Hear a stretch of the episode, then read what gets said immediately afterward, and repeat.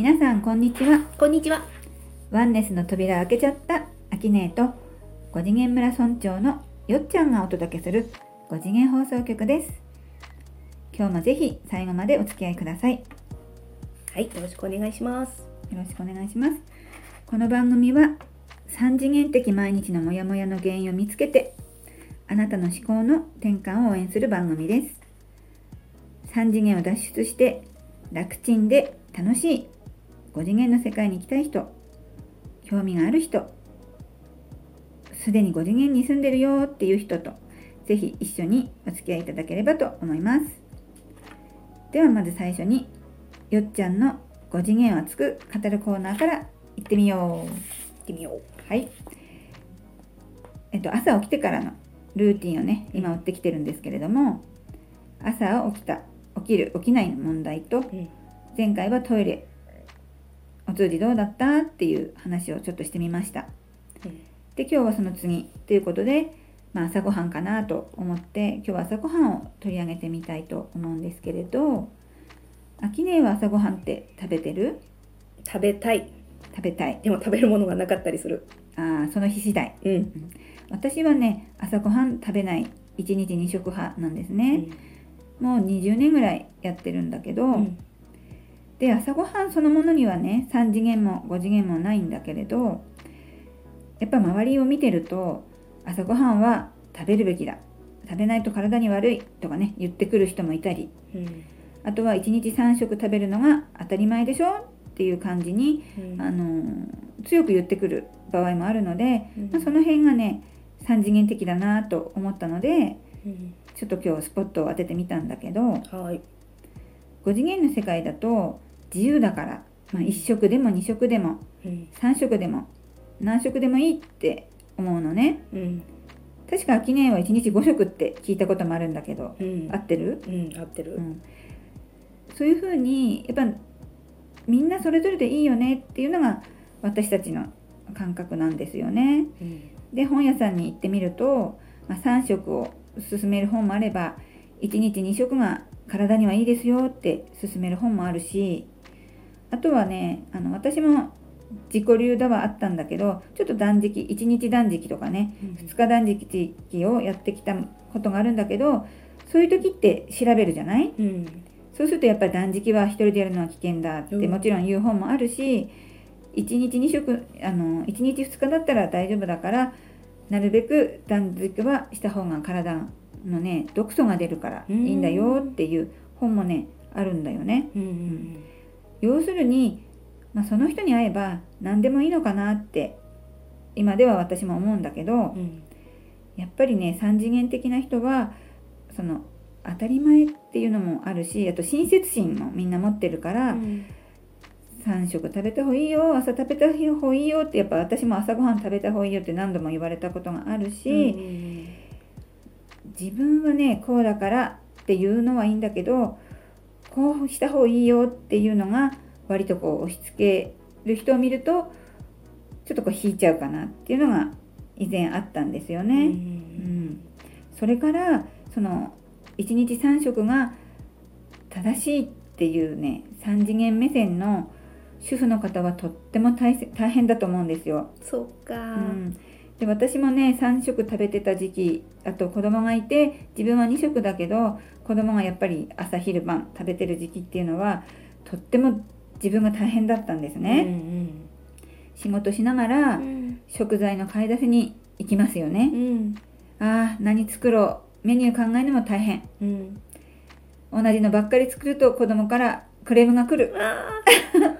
あで料理好きな人はいいですよ。まあ好きで楽しくって、うん。職場でもうん。やっぱそういう料理の話が大好きな人っているから、うん。まあ羨ましかったんだけど、うん。私そんなにあの好きじゃなかったので、朝作ってお弁当作って夜作ってで例えば少し作り置きしなきゃなと思うとさらに作り置きの料理作ってね。うん。あと後片付けしてっていうねあのやっぱり今思うと大変だったのでうん。実際やっぱり大変な思いしてる主婦の人って多いと思うんですようんね。うん。で今はもう子供も成長しちゃってうん。家族構成が変わったので、うん。朝は自分も食べないからのんびりモードなんだけれどもうん。やっぱりね日常生活を送ってる一般的な皆さんはやっぱ朝大変だと思うんですよ。うんアキネー的目線からするとそういう朝バタバタしたうり、ん大変だけど嫌な人も作らざるを得ない状況があったりとか、うんそういうのもやっぱり幸せな経験なわけ。うん、幸せっていうか自分が許可したことしか起きないからう、ん、うん作るって決めてるのは自分かなってなるじゃない？確かにね。作らないって決めてしまえば実は作らなくてよかったりする5次元です。うん、なんかイメージできてきた。理想論だけどねちょっとね、確かに私も昔は作らなくちゃいけないっていう思い込みがあったから、うん。文句ばっかり言ってイライラして作ってたけど、うん。もし家族うにん。作りたくない。うん。あとは子供に手伝ってうん。とかこの日は作るけどこの日はもうなしにしようとかね、いろんなこと言えていれば楽だったかもしれないね。うんうん。そうだね。やっぱり作んなきゃいけないって自分で勝手に思い込んで作って一人でイライラして爆発してるっていうのが今すごくこう見えてきたから、もしかしたら このラジオ聞いてくださってる方で言ってみると意外と子供はいいよって言ってみたうんうりん。旦那さんがじゃああの買ってこようかとかうん。違う道がいっぱいあるのかもしれないね。ううんん。でもね旦那様に怒られるとか考えちゃうとね。そうだね。止めざるを得ないね。私のいとこはね毎週土曜日はお母さんを辞めますって家族で宣言したのね。へえ。本当に何もしないからね。それで一日こたつにいるからね、それでこう家族は、うん。いいよって感じだったのかな。最初はやっぱり葛藤があったのかしらうん、結局ね彼女が作った世界だからん。何も言われなかったんだよね。分かったって、へえいいうねん、で娘さんが「じゃあ私洗濯するね」息子さんが「じゃあ俺買い物行ってくるね」みたいな、うん。勝手に、ううん。んそんな夢みたいなことって思うかもしれないけど、うん。彼女が覚悟を決めたんだよね。土曜日はお母さんやりませんって、うん。そしたらパパさんも「そうだね。1週間に1回ぐらいあった方がいいよね」みたいな、うんうん覚悟がいい良かったのかもしれないね。うん、うん。です。私も今はないけど皆さん覚悟してみて くださいね。週1回お母さうん。ん休もう。それ絶対ナイスかもしれない、うん。今度会ったらちょっとお友達に言ってみるね、ううんん。じゃあ今日の私の熱く語るコーナーはここで終わって次秋音にバトンタッチします。はい。日常的に起きる悲劇を新しい角度から見直し思考が変わると現実まで変わってくる魔法の思考術をお伝えする日常劇場から思考の変換力を身につけるコーナーです。はいでは本日はペンネーム箱入り娘さんの日常ですはい。いくら私の波動を高くしても周りが低いので足を引っ張られる気がします波動が高い人と会うにはどうすればいいですか？うん。出会いたいね。出会いたいね。うん。世の中不機嫌さんがいっぱいですからね。うん。ん。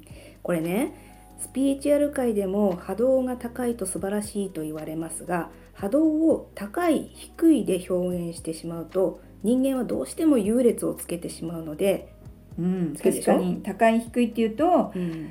高貴な感じどうしてもしちゃうよね。うん。高い方がなんか素晴らしいって言われるんだよね。なぜか知らないけど、まあ点数高いとかいろいろ高いにこうまつわる言葉が優劣に多いんじゃないかね。ね。うん。なので波動は軽い思いで表現した方が勘違いが起きにくいのね、そうかもしれない。うん。波動はどっちが偉いとかではなく好みの問題なので軽いか重いかで話していくよこれからずっと、うん、じゃあ5次元放送局ルールにしましょう。はい、うん。波動は軽いか重いかです。はい。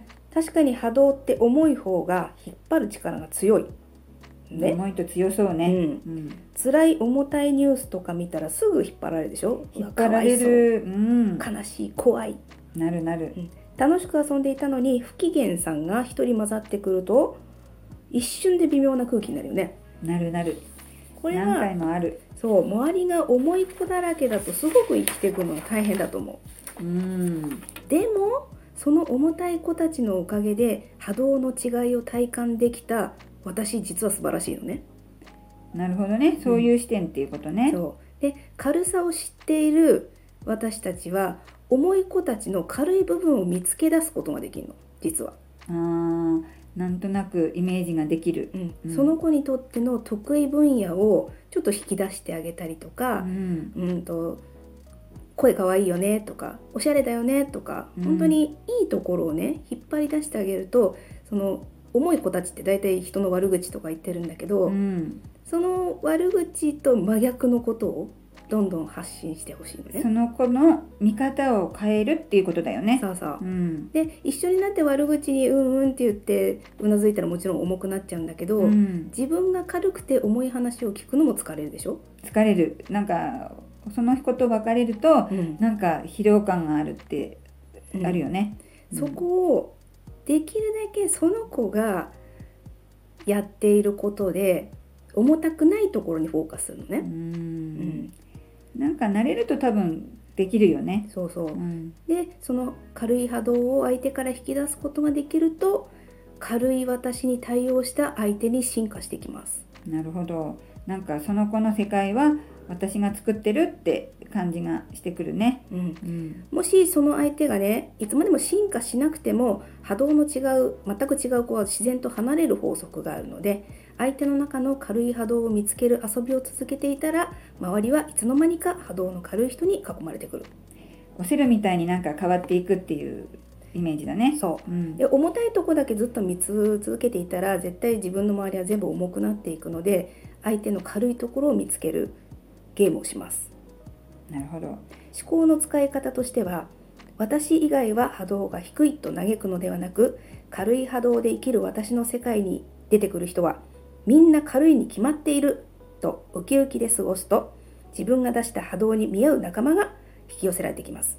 今重たい人たちに囲まれてる皆さんぜひね相手の中の軽さを見つけて遊ぶたあのー遊びを試してみてくださいね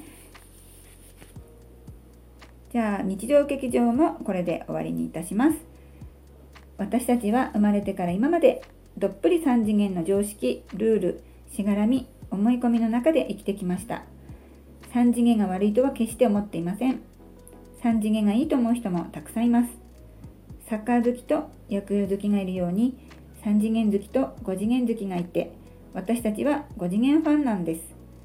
この番組は3次元のモヤモヤを解決して5次元ファンを増やして5次元の話で熱くなるための番組です。今日も聞いていただいてありがとうございました。また次回お会いしましょう。パーソナリティはよっちゃんとあきねえでした。さようなら。バイバーイ。バイバーイ